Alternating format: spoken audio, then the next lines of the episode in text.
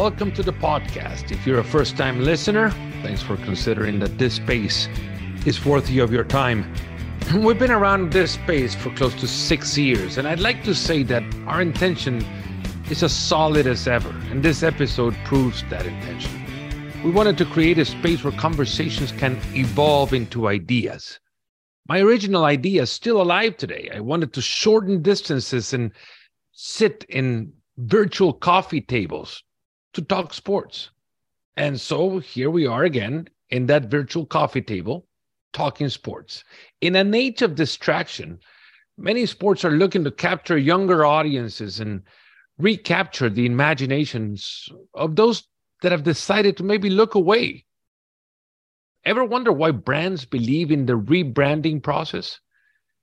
International Swimming and its International Federation have taken on the complex task of rebuilding its brand to bring to bring that brand maybe more in tune with the times and with the need of the sport itself.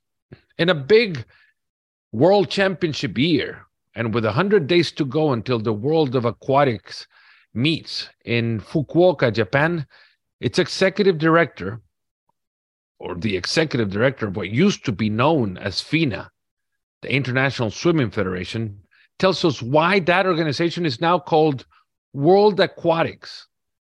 As small as that change might seem, the process is a big undertaking. From a background in lacrosse, and the Court of Arbitration for Sports, Brent Nowicki joins our show.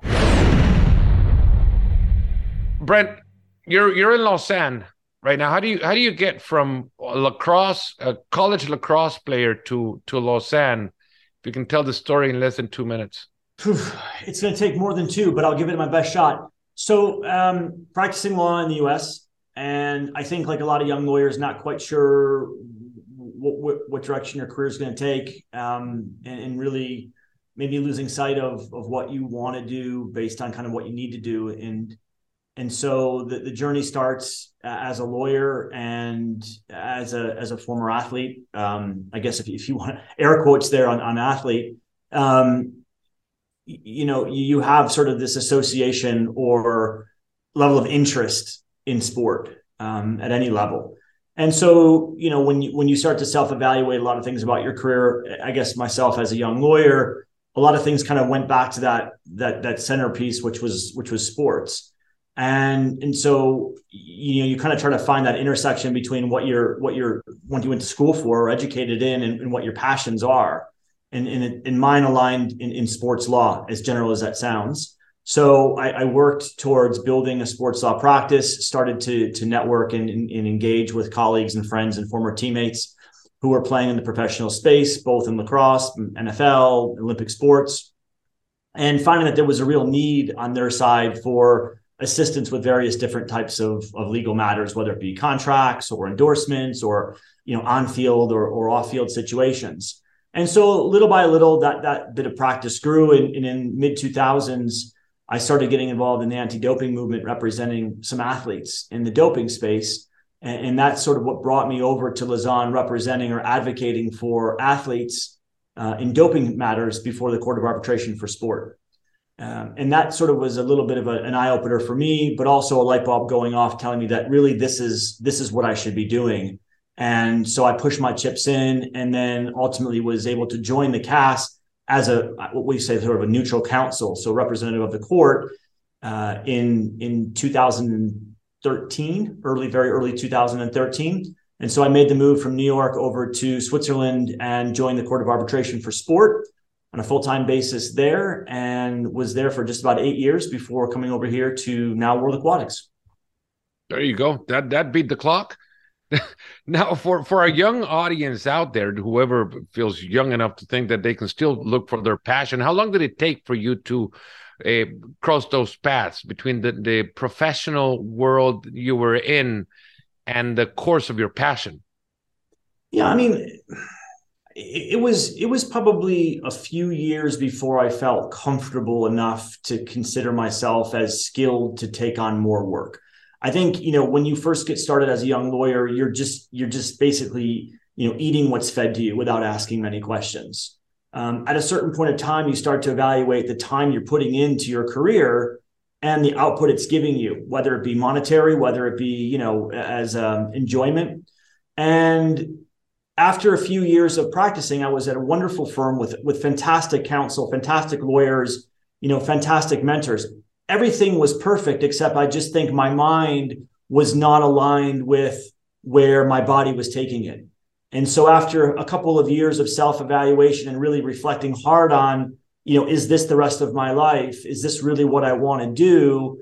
And when I could answer that question honestly, no, I needed to figure out a way to find out what I loved doing with what I was educated in. And I was just confident, perhaps confident enough in myself that if I could find that intersection, I could find success in my career by getting, you know, getting to a point where I was able to do what I loved and get paid to do it.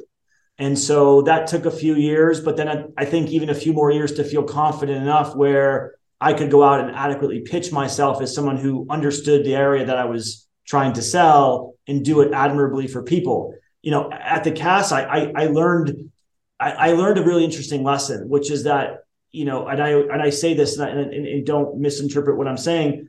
Be involving in sports law is a very sexy business and a lot of lawyers will take a case at any cost without ever realizing that, you know, taking an athlete's case, it being a doping case or perhaps in a contractual case with a club, it's not a playground for a lawyer to, to learn how to swing on ropes or, or go down a slide.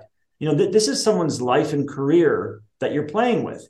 And I just always felt at a very young age in, in this in this in this industry that I didn't want to go to bed concerned that if I made a mistake or I didn't know what I was doing, I was jeopardizing someone's career. You know, it's one thing if you know what you're doing and a judge perhaps doesn't rule rule in your favor, but it's another thing if it does uh, they don't rule in your favor and you don't know what you're doing. And so I felt like even though I two or three years in, I kind of knew what I wanted to do. It still was a few more years before I felt quite comfortable saying I can do this and I can do it and I know what I'm doing and talking about so you go into into representing athletes before going into the court of arbitration for sports representing athletes in the doping world there's a, a, wide array of interpretations when it comes to to the statement of representing an athlete in that doping world you Im- immediately from your side you're thinking okay we're representing a a, a, uh, a culpable party is there so much of a gray area that that you know the the level of, of uh, culpability yeah. in an athlete is uh is sometimes misrepresented by the by the world outside of the case you hear you know an athlete tested positive for for doping and immediately you're labeling it labeling an athlete mm-hmm. where where you know you go into the gray area to fight the case yeah, look, look, that's the sad part about these cases, to be honest with you, is I mean, there's such a negative connotation around a doping violation or a doping allegation. There really is no coming back for it. You know, you can't you can't justify to an employer down the road that when they Google you and they see that you are, you know, an Olympic athlete who was suspended because of a doping violation, you know, you you you can't, it's hard to explain away that. So the, the allegations against these individual athletes are massive because the stain that's put on them, whether they're guilty or not, it's it's huge and it's irreversible. Um, I think as a lawyer, you know, every lawyer carries a different moral compass with them. I think you know athletes, everyone, you know, has a right to a defense, and that's that's something that everybody should carry proudly and strongly. Um, and that at least in the United States, you know, you are innocent until proven guilty in some aspects of the law in, in the doping world, it's kind of a it's kind of a reverse inference, right? I mean, you're you're guilty until you're proven innocent, which is unfortunate, but it's the system, and and that's what we all subscribe to. But I think we have to also keep in mind that, at least as, as it concerns doping, and I, and I don't want to go too far afield here, but you know, majority, vast majority of doping cases are unintentional violations.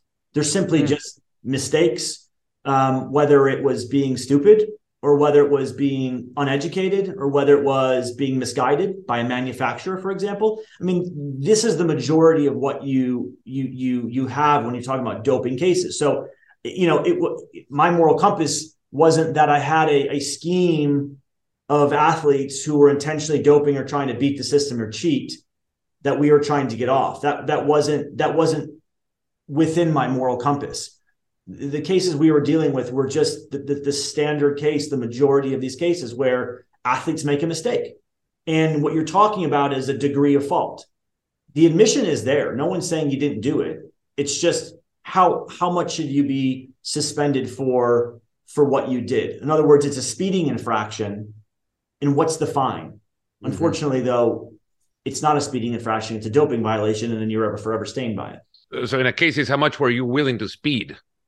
when you were driving. That's the thing. And you've heard them all, I'm sure. And, and in your years of experience, without going into the details of it or naming anybody, you've heard the oddest excuses when it comes to to doping uh, allegations. Yeah. What is the oddest you can get into? And uh, your brain right now is probably got, thinking, I mean, "What can I got, say?" no, yeah, I mean, look, you've got the oh, I took my, you know, everything from I took my my grandmother's medicine instead of my own um, you know, erectile dysfunction.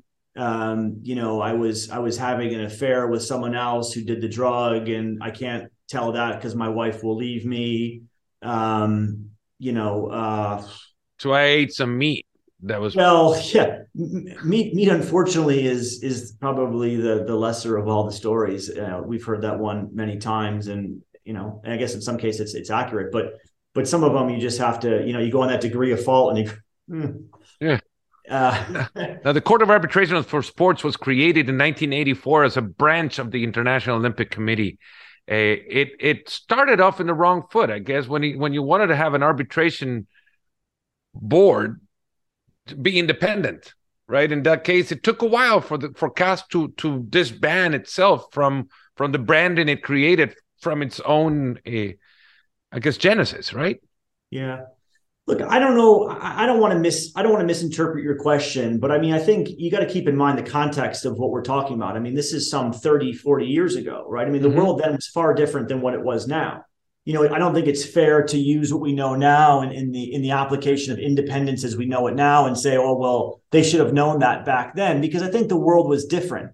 You know, you're trying to create a best practice to create to solve a problem, and they did it the best way they could do it and, and and yeah, I mean, it took some trial and error to get it right. And I think ultimately the Swiss Federal Tribunal justified their actions. Of course, it gave them some suggestions, rightfully so. They listened to them, they've evolved. Um, so I think, you know, I think it's like anything. I mean, you know, our, our conversation today in 30 years may be interpreted and someone may say, Hey, God, how did you guys even talk about that then? Well, mm-hmm. because we're talking about it then because this is the best case practice that we know about in the current state of affairs. So, I mean, look, I, I have to defend the CAS. I think it has a a real a real strong um, time and place in our in our in our culture and in our sport environment. I think it's evolved admirably.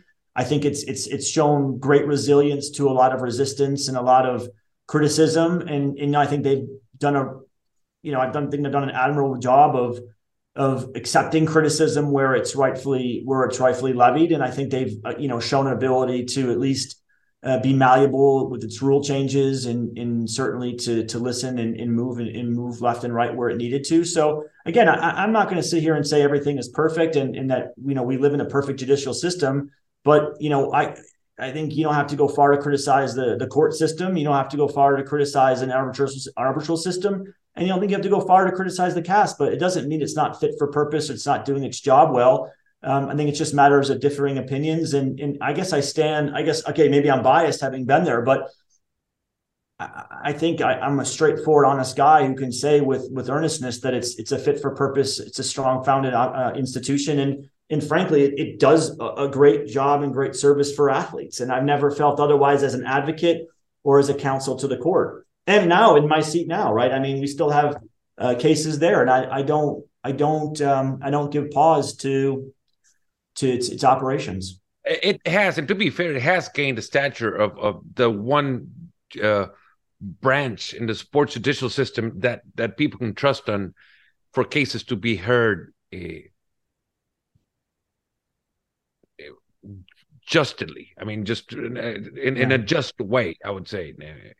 And and they have become the chamber for resolution in sport. That is the one place that people go, and yeah. and and, and it has gained that stature. Uh, and leading to where you are now, the seat that you now hold, which is the executive director of it takes a while for for one to get used to uh, World Aquatics, which used to be FINA. Right. You see the evolution that that the fight against doping has has taken. You've seen it from the inside. You see it now from the outside and mostly from from the athlete's perspective from the sport in general perspective. Yeah. and and and going back to your last answer 40 years on that fight is still being fought but it seems that there's more there are more arms for the good ones to win it it's a cat and mouse game you know, it's a cops and robbers game. You know, there are, the, the law will always be one step behind the robber.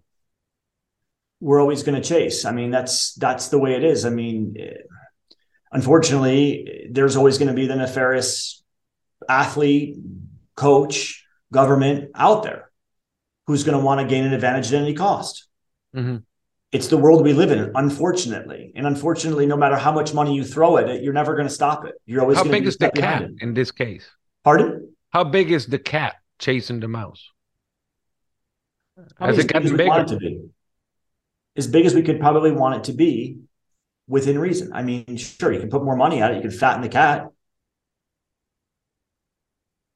But again, it goes back to our earlier conversation. Majority of what that cast is chasing is unintentional doping. So what's the ultimate goal? Is the ultimate goal to hit the home run or get the base hit? Collect the base hits and win the game? or get the crowd on its feet with a grand slam home run. I don't know. I mean, it's not it's not for me to make that decision. Um, you know, it's for me to to to to do my best to ensure that our waters are clean mm-hmm. and ensure that our athletes have as much education to avoid making mistakes. Uh, and to to to to ensure that when when we catch them, we enforce them to the to the full tilt of the law, and nothing in between. And Unfortunately, I got to tell you, about 15 minutes into our legal conversation, I'm about had it. it's it's it's a tough world to live in when when you have to go into the legality of sport and and and talk about it in in an extent. It it it surely commends the job that you did over at CAS, and now I guess to smoother waters. Let me go into the marketing side of what you had now have done. What led you? what led you to think that that FINA needed an image change or a or a name change for that matter? Ah, uh, take that back. Smoother waters. were were there smoother waters? No. Or did it? What did the light bulb? I mean, either no, either no, no. blow up or or or there's no up. there's no calm day at sea. I can guarantee you. Look, I think it, you know when we when the president took office uh, he assembled a, a, great team of of ref, we'll call them reformists, right? So industry endemic people and some from the outside who kind of just looked at every corner of this building and said, "What are we doing right? What are we doing wrong?" And let's and let's see what we've got. Let's let's let's open the doors and, and be honest with ourselves and and self evaluate. It's a new generation. It's a new time. It's a new era, and we did that. Mm-hmm. And and part of that was our look and feel as an entity. You know, I mean, looking at where swimming has gone in in sort of where we wanted it to be and in certainly wanting to capture the the, the youth or the, the younger generations it, there was nothing really appealing to our logo you know you ask around and say would you wear a t-shirt if would you wear a t-shirt if um if it had that logo? Would that be something you'd go to the store and buy? Nobody would say yes to that. It wasn't exciting. It wasn't interesting. It wasn't modern. Um do you know what the name FINA FINA stands for? We polled numerous people across swimmers, did swimmers everything, divers, water poloists, fans, families, aunts, uncles, cousins, coaches, everybody. No one knew what it stood for. Very small number. Fédération Internationale Natation Amateur. Well, huh. we're no longer amateur, and we're no longer just swimming, and we no longer have French as a pronounced language in the Federation. Pretty easy to, to say, well, maybe it's time for a change. Mm-hmm. So we did a lot of reflection, a lot of investigation, a lot of uh, a lot of uh, thinking around a brand, our brand and our name, and, and asking ourselves it was time when, we thought it was. We met with a lot of our athletes, our junior athletes, our younger athletes, and had a really great number of sessions with them and said, look, it's time. Let's make a go at it. I mean, with the reform, with the new president, with the energy around where we're going, it's time. And we did it. We pushed our chips in, and I think the results have been awesome. I'm sure that's one chip that that comes along um, more important matter, not only for swimming uh, or aquatics in in this sense, but for the world of sports in this day and age. It's one chip that goes along the project of trying to gain attention in an age of distraction. Yeah. Correct. Uh, correct yeah. me if I'm wrong. I mean, because no, no. Look, it, it's I don't I don't know how the analogy would work here, but I mean, yeah, we push the chip in, but you know what? It's you, you know you get you get you draw aces, and you got to decide if you got to split them, and you can't split them if you got no more no more money.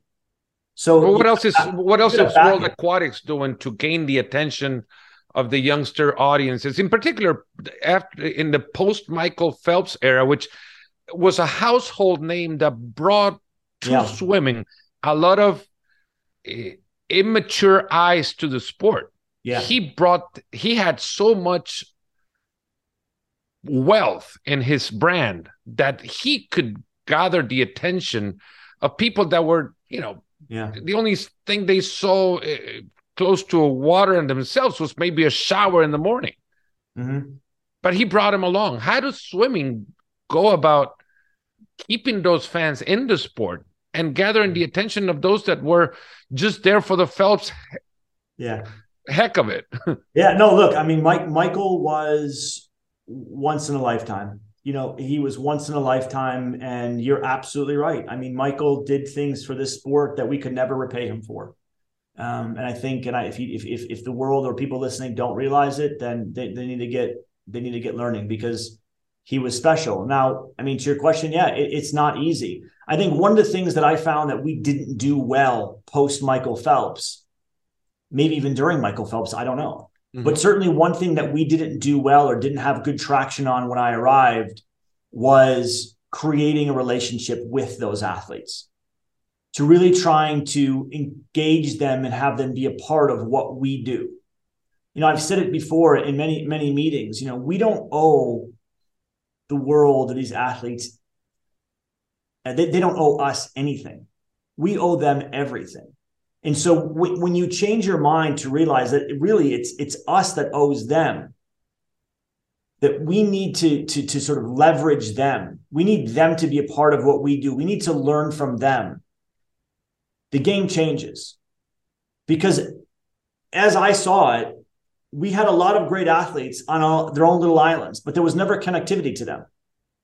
We had a global audience, but we had national heroes. And we weren't doing anything to bring them to the center, to celebrate them and lift them up. And so a lot of what we're trying to do is recognize, hey, guys, we're here to serve you. We want to help you and we want you to help us. And we want to create a relationship with you so that we can take Canada, US, Mexico, Australia, Germany, Hungary, and bring you to the center and lift you guys up together. And then we can create storylines around that. We can create rivalries around that. We can, you know, sell the journey that you're going through. But if we leave you on your island, no one's going to know you, except maybe people in your hometown. And Michael perhaps w- was done the same way, but because he was in the U.S., he was lifted up by his agents and his in his team. But there's a lot of people just like him coming up right now, who, you know, we need to help lift and take them out of Romania or take them out of Australia. Not take them out in the sense that, you know, they're going to be forgotten where they're from, but allow them access to the greater platform. But we don't is there do a drive to survive in, is, is there a drive to survive in the works of from what I'm hearing? I wish there was, but there's not. No, I think we're not ready for it. To be honest, I think we will be ready. I think we can we can really. swimming has the characters and it, and and it's got the component right. Yeah. It's the racing and the personalities that that clash once they put you know they're put next to each other in a lane. Can think of names, many names that can create you know a, a storytelling series yeah. that could bring about those personalities out in the open. Yeah, I, am a I'm a I'm a I think. It, can criticize me for a lot, but one thing I'm not is fast. Um, and I think that you're absolutely right. There's a, there's a great story. There's a great story to tell. I know there's a series coming out on artistic swimming. Uh, I think it's going to be on Apple, uh, Apple, uh, Apple Plus, I think, and uh, and that'll be coming out uh, as sort of a mini docu series. I just think that we're we're we're not there yet. But when we are, you're absolutely right. There's there's a lot of great stories. I mean, you've got great, phenomenal athletes uh, from all different walks of life who tour the world together and compete against each other. Mm-hmm. That's your elevator pitch. I mean, there there's so much story there to be told that you know a good a good director can find many stories within that that general theme and, and, and tell it. The other the other thing about the sport and any sport as well is the universality of it right? How yeah. how, how can you make it a universal sport when you're talking about the US the biggest market for for the sport the biggest market for sports in the Olympics?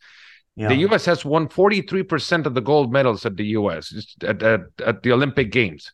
Yeah. Um that's three that's 257 goals and I just did my my research on it three times more than Australia, which sits in second place in the all time gold medal overhaul. Another, I don't think of any other country that has dominated a sport in the Olympic Games as the US has dominated in swimming. But your interest is to bring about a, a level playing field, correct? And and the opportunities for others to come closer to reaching those dreams and goals. H- how can World Aquatics bring the rest of the world closer to the top of the podium? Yeah, look, it's it's a challenge, um, but you're absolutely right. I mean, we have an obligation to 209 countries. Um, I don't have an obligation to one. I've got a, an obligation to 209, and we treat them equally. You know, I don't think anyone gets an advantage here whatsoever, and we strive hard to lift those who need opportunities. We've got great relationships with training centers in different parts of the world. Um, our president has been extremely active in developing not only the athlete, but the educated athlete. So we've got a lot of great relationships with universities. So we provide opportunities for these developing nations or university swimmers to go out and get high level training at a number of our centers around the world, as well as a university degree. So it's been a it's been a strong push by our president to to achieve this mission of his. And in two years of sitting here, we've we've really expanded our reach Of course, it's been a tough it's been a tough two years to really launch the project, but we've done so I think with great success. And we've got uh, a new training center that we announced in Bahrain in the Middle East, which will which will allow athletes to go there and get high level training uh, as well as an education uh, that we will underwrite and support the entire 100% of those uh, those project that project. Uh, we've just brought on uh, James Gibson, who from the endemic community may may very well know as a former Olympian himself and a coach of many of the top Olympians today. Uh, we brought James Gibson in to help coach coaches. So rather than you know sort of airdrop in with some some great lessons and then leave and expect these countries to continue at a level that we want results to come at the level that we want results to, to be generated from you know we're actually taking a new approach which is to coach the coaches in the in the nations to better their IQ to better inform and teach the, the athletes within their own system. So we're going to hit them in, in two different forms now. We're going to hit them on the athlete side, but hit them on the coaching side to generate better results. Um, and I think that you know we should probably have a conversation in a couple of years, perhaps at LA, to see how how our success has been, knowing that it does take time to develop these athletes. But I think it, will work. Um, and again, I credit to the president here because it's not just about swimming. You know, we do have an obligation to them, perhaps a duty to them, to to not only educate them, but to train them, to train, not only just train them, but also to educate them and provide them for the post career. Last one here 100 days to go until Fukuoka. What are you most looking forward to? Oh, Fukuoka.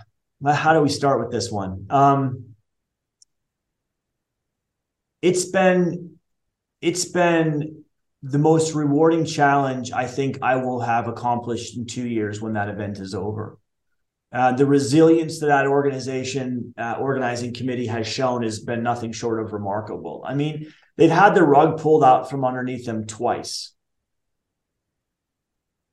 And, you know, the the the the hangover from a world championships is massive. Imagine getting to the dance twice and before you walk in your date leaves you. That's happened to them twice. And that's a tough thing to rebound from but they've done it. They've done it admirably. Uh, so i'm expecting a great event. They're ready. The facilities are ready. Our team is ready. Um, and now we just want to dance. Mm-hmm. And I think when it's over, we'll all look back with maybe some cry, some tears, some laughter, but it's one we'll certainly remember. It's been a big uphill for them, for us, but look, it's going to be, it's going to be, or it's going to be a championships of the decades. I mean, you, you think back to the, to the, um, uh, to the last time we were in Fukuoka and, and the results that came out of that. Phelps, um, Coughlin, who else? Kitajima, Grant Hackett. I mean, you had some amazing races there. I think I think Phelps won his first internationals there, his first international medal is there, his first world championship there, uh, world championship gold there. Um, I mean, the races that came out of Fukuoka were, were fantastic, and this is sized up to be another one. I mean, where it sits on the calendar a year out from Paris, um, the athletes who have committed to this one, it's going to be a big one. It's going to be a big one to remember. So I have a little bit of thinking about uh, the last time we were there and now, and I think it's a nice. It's going to be a nice. It's going to be a nice event. And and no other sports sporting community, I guess, it serves the price of a big event in a big sport like like aquatics, like the Japanese sporting community. After what they did for the Olympic movement, putting yeah. together those Olympic games in the times that they did in 2021, there'll be a great sight to see a full stadium and, and a crowd going nuts in, in a swimming event for once instead of an empty one like we did in Tokyo in 21. Brent, I really appreciate your time. It was a great conversation. Loved it, and and surely left a lot of uh, parallels and stories uh, for those that, that were listening. Thanks so much. Hey, I'm grateful. Thanks everybody for listening, and uh, look forward to seeing you guys around the pool deck. Take care. We'd like to thank Brent for his time and like thank you for joining our show as well. And it has to be said that Brent was around swimming as a youngster. I ended up finding out later on after our conversation that Brent attended the world renowned Rowdy Gaines swim camp when he was 14 years old. Not Rowdy, when Brent was 14 years old. This just as a side note to mention one of my sporting idols, the 1984 100 meter freestyle gold medalist Rowdy Gaines. And on that note, we say goodbye and until the next episode of Nos Ponemos las Pilas.